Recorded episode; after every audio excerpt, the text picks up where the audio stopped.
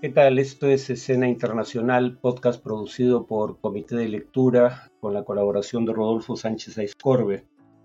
La primera noticia de hoy, 26 eh, de octubre, es que se produjo en el Consejo de Seguridad de la ONU una disputa entre el secretario general Antonio Guterres y funcionarios israelíes fue a raíz del discurso de Guterres ante esa entidad, en donde habló de que los ataques de Hamas no ocurren en un vacío. El pueblo palestino ha estado sometido a 56 años de ocupación asfixiante y en general fue una de las condenas más claras de un político prominente, finalmente Guterres viene del ámbito de la política, contra los bombardeos israelíes eh, que han cobrado la vida de más de 6.000 palestinos, más de 2.000 de ellos niños. Eh, urgió además al cese de hostilidades tras resaltar, cito, claras violaciones al derecho internacional humanitario en Gaza. El embajador israelí en la ONU y el canciller demandaron su dimisión del cargo de secretario general.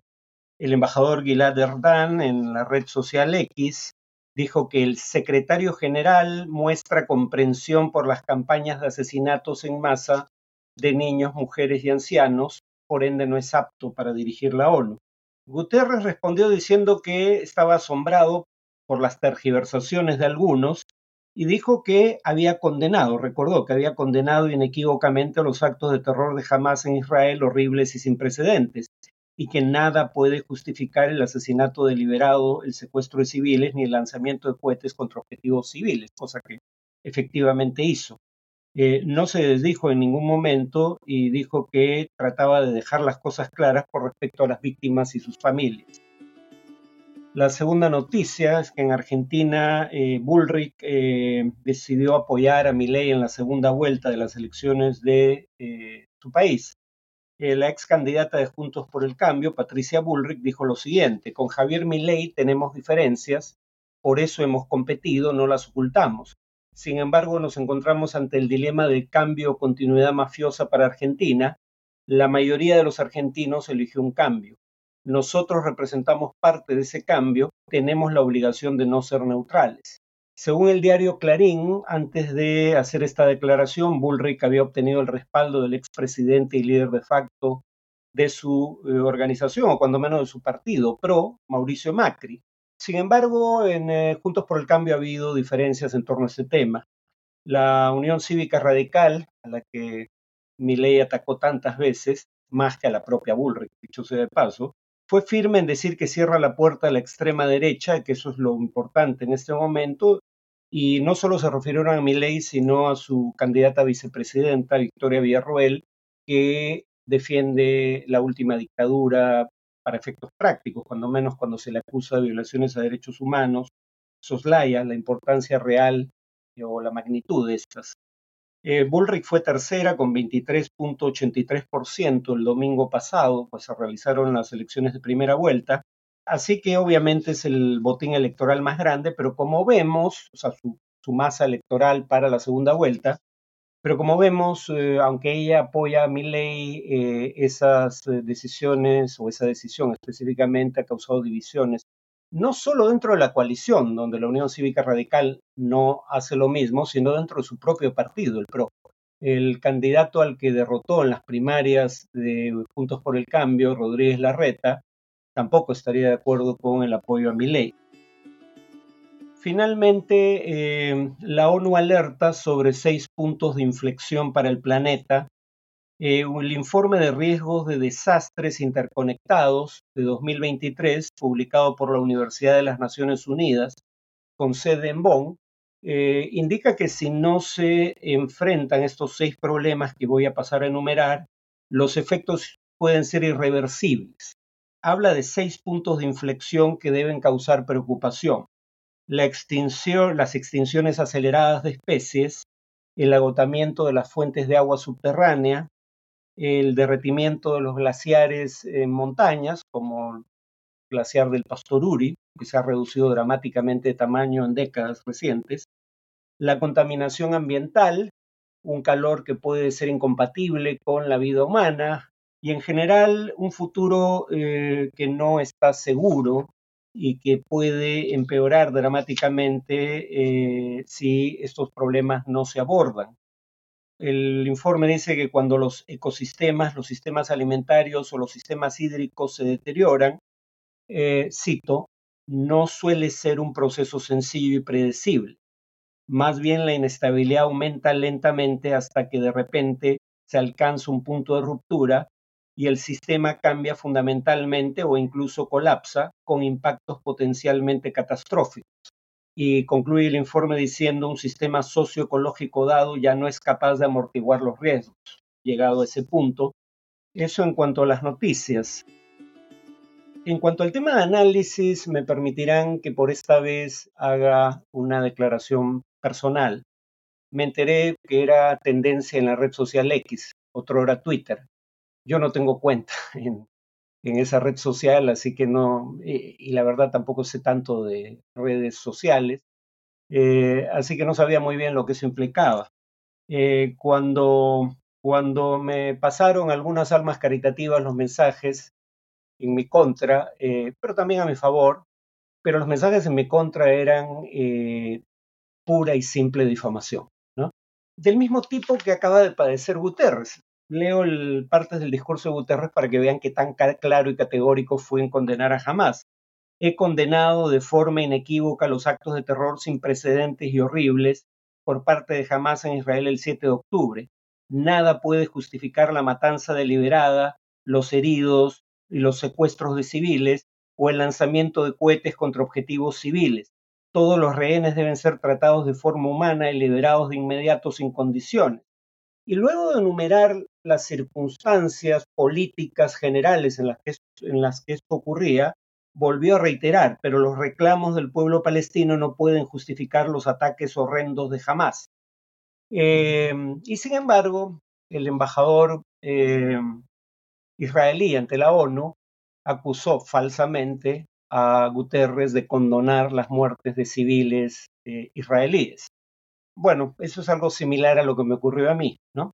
Todo empezó a raíz de que participé en una marcha de solidaridad con los derechos legítimos del pueblo palestino, eh, diciendo que eso implicaba que no cumplía con el requisito de ser un analista neutral. Eh, mi obligación como analista es ser objetivo, es decir, atenerme a los hechos relevantes, no necesariamente ser neutral.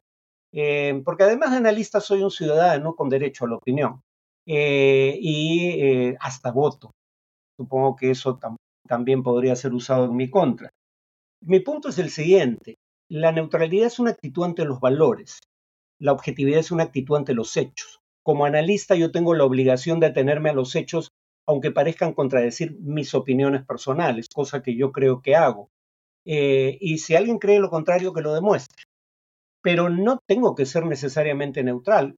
No soy neutral en este tema porque aplico las mismas normas en todos los casos y así como he condenado, al igual que Guterres, eh, los crímenes de Hamas, condeno también eh, la ocupación eh, que tiene ya más de 56 años de territorios palestinos por parte de Israel, como lo hace Naciones Unidas, o la construcción de asentamientos exclusivos para colonos judíos en tierras eh, ocupadas. Aplico las mismas normas y cuando llego a la conclusión de que hay una situación de injusticia, tengo derecho a opinar. Como no soy neutral en el tema de Ucrania. En el tema de Ucrania, Rusia ha violado la soberanía de Ucrania y su integridad territorial al ocupar y tratar de anexar territorio ucraniano y está violando también el derecho internacional humanitario. Tampoco soy neutral respecto al holocausto, por ejemplo. ¿no? En casos de crímenes horrendos, como el hecho de que hayan muerto más de 2.000 palestinos y niños específicamente en poco más de dos semanas, cosa que mis críticos jamás mencionan. Eh, en casos de crímenes horrendos, eh, la neutralidad es complicidad o cobardía. Lo decía Desmond Tutu, quien en una situación de injusticia permanece neutral, ha tomado partido por el opresor. En todo caso, me acusan de cosas que, si fuera cierto, me están acusando de un crimen punible bajo el derecho peruano, el de apología del terrorismo. Una de dos, o eso es cierto, o este es un caso de difamación, y obviamente yo alego que es lo segundo. Podría decir como evidencia de que no es cierto de que los servicios de inteligencia peruanos me tienen eh, a buen recaudo, porque me invitan a, darles charlas. Voy a dar una charla el día de mañana ante el Comando Conjunto de las Fuerzas Armadas, o por lo menos, bueno, una, la Escuela Superior Conjunta, pero están presentes habitualmente miembros del Comando Conjunto. Y eh, la semana que viene voy a dar una charla en la Dirección Nacional de Inteligencia. Presumo que si ellos tuvieran sospechas de que yo hago apología del terrorismo no me invitarían. Y presumo que ellos están mejor informados que gente como Eddie Fleischman, que fue, sí, el comentarista deportivo, que fue una de las personas que me atacó. En cuanto a mi participación en esta marcha, vean el video que creo que está disponible en redes sociales. Yo no lo he visto, pero sé que lo han colgado. Eh, uno, no digo en esa alocución nada que no haya repetido en medios de comunicación masivos. Mi discurso es el mismo independientemente cuál sea la audiencia yo condeno los crímenes de Hamas en el local del Club Árabe Palestino o en medios de comunicación. Lo que no les gusta es que, igual que Guterres, también condene la ocupación y los crímenes de Israel. Además, he retado públicamente a quienes me critican a que mencionen algo dicho en ese, en ese discurso que contravenga el derecho internacional en general o el derecho internacional humanitario en particular y cerca de una semana no he recibido respuesta alguna porque no existe nada en mis palabras, en cualquier contexto, que contravenga el derecho internacional. Y no dije nada que no pueda documentar con fuentes independientes. En ese sentido, eh, quienes, quienes me critican me difaman. Y, he iniciado, eh, bueno, voy a iniciar. En realidad todavía no se ha enviado la carta notarial, pero voy a iniciar acciones legales contra alguno de los implicados. Eddie Freshman ya retiró su tweet y pidió hablar conmigo. Presumo que eso quiere decir que reconoce el delito que cometió, porque difamar es un delito. Sin embargo, cuando lo invité a debatir, respondió a alguien más, a un tercero, no a mí. Nadie que dice estas cosas de mí se remite a mí directamente. Todo lo dicen en una red en la que no participo. Pero Fleischman dice, no tengo interés en debatir con él ni con nadie que avale la frase desde el río hasta el mar, Palestina libre. Primero se alegó que había gente que había coreado la consigna de echar a los judíos al mar durante la marcha. Eso es absolutamente falso. Yo estuve ahí eh, y además no hay ninguna evidencia porque no existió tal consigna. Eh, pero luego se dice que hubo una persona con un cartel que decía lo que eh, cita Fleischman. Yo no lo vi, pero bueno, Tal vez haya evidencia, no lo sé. Desde el río hasta el mar, Palestina libre. El punto aquí es creer que porque yo participo en una marcha que no organicé, tengo que estar de acuerdo con las cosas que puedan afirmar o sostener todos y cada uno de los participantes de la marcha. Obviamente ese no es el caso. Claramente yo no estoy de acuerdo con esta expresión. Eh, yo creo que debe haber un Estado palestino en los territorios ocupados eh, por Israel en 1967, es decir, Cisjordania, Gaza y Jerusalén Oriental, eh, como establecen resoluciones de las Naciones Unidas, incluyendo resoluciones del Consejo de Seguridad, la ONU. Menciono el Consejo de Seguridad por la sencilla razón de que en esa instancia están países como el Reino Unido, Francia o Estados Unidos, que son miembros permanentes con derecho a veto y por ende pueden vetar e impedir que se adopte cualquier resolución crítica de Israel. Si una resolución se adopta es que estos países lo permitieron. Por ende no se puede decir que haya mayorías automáticas contra Israel en el Consejo de Seguridad, porque si no Estados Unidos veta, como ha hecho innumerables veces, una resolución crítica de Israel. En todo caso, eh, que no escupa el cielo, Fleischman. Uno, Israel nunca ha definido sus fronteras un Estado que no define sus fronteras no puede criticar a quienes eh, hacen reivindicaciones de ese tipo, porque no queda claro cuáles son las fronteras que considera propias. En teoría serían las que existían entre Israel y los actuales territorios ocupados en 1967, pero y ese es el siguiente punto, el actual gobierno israelí, encabezado por Benjamín Netanyahu, que comprende agentes como Itamar Ben-Gvir, que según eh, Yair Lapid, primer ministro de Israel, es un criminal violento con ocho convicciones judiciales, o Bezalel Smotrich, que es ministro de Finanzas y que publicó un artículo que invito a leer porque está en inglés en Internet, titulado Israel's Decisive Plan, el plan decisivo de Israel, que básicamente propone una limpieza étnica de los palestinos. Dice, no pueden coexistir dos reivindicaciones nacionales en este territorio, los palestinos tienen solo dos opciones, obviamente su criterio. O renuncian a cualquier reivindicación nacional y en consecuencia eh, viven en Israel sin derechos políticos, sin derecho a elegir y ser elegido, por ejemplo, o se les darán incentivos económicos para que se marchen a países vecinos o al país de su elección. La, limpieza étnica con rostro humano no existe. Que hable de incentivos económicos no cambia el hecho de que quiere votar a todos los palestinos que no renuncien a ser palestinos. Y lo dice explícitamente, por favor lean el texto para que vean que esto no es una imputación mía. Y de cualquier modo, los palestinos que han debido marchar al exilio no fue, digamos, eh, inspirados por eh, asistencia económica, lo hicieron eh, digamos, compelidos a punta de bayonetas. La coalición de gobierno tiene como punto de agenda la anexión de todos los territorios ocupados, salvo probablemente Gaza. En eso hay diferencia. Algunos quieren anexar también Gaza, creando una limpieza étnica en el proceso actual. Otros no tienen claro si anexar Gaza, pero sí quieren anexar Cisjordania. Entonces, quien quiere límites que vayan del mar al río, es decir, del mar Mediterráneo al río Jordán, son los actuales gobernantes de Israel. Eh, tal vez jamás tenga esa fantasía, pero jamás no puede evitar que Israel siga existiendo, porque no cuenta con los medios para eso. Israel sí cuenta con los medios para evitar que surja un Estado palestino. Por último, decía, el partido del actual primer ministro Benjamín Netanyahu, el Likud, tiene como germen una fuerza político-militar previa llamada Irgun, fundada por Menachem Begin, que también funda el partido que ahora dirige eh, Benjamín Netanyahu, el Likud, esa fuerza se llamaba Irgun. Y el símbolo del Irgun eh, era eh, un mapa del conjunto de la Palestina histórica, para decirlo en términos de Fleischmann, desde el mar hasta el río, pero además del protectorado de Transjordania, que incluía toda la actual Jordania más partes de la actual Siria. Claro, Ustedes dirán, bueno, pero el Irgun ya no existe y ese no es el símbolo del partido de, de Begin, perdón, de, bueno, de Begin, que lo funda, y de Netanyahu. Eh, dicho sea paso, es el mapa con un fusil surcándolo.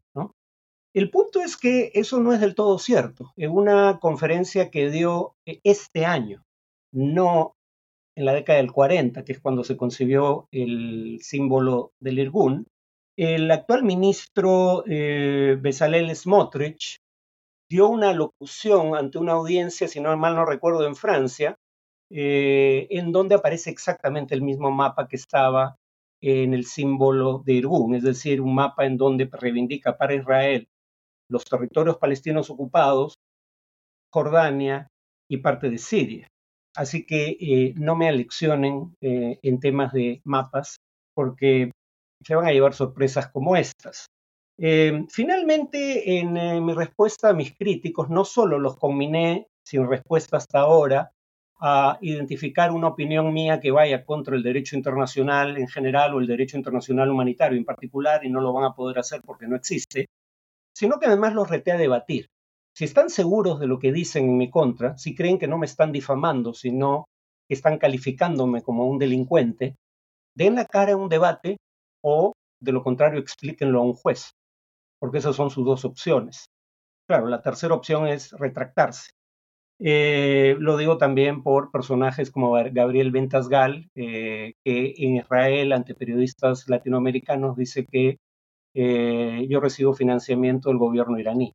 Que lo repita en el Perú para darme la oportunidad de demandarlo por difamación, pero él no vive en el Perú. Bueno, esto es todo por hoy. Eh, prometo que no vuelvo a hablar de mí en este podcast, a menos que sea algo tan acuciante como esto. Eh, eso es todo por hoy. Nos vemos en el siguiente podcast.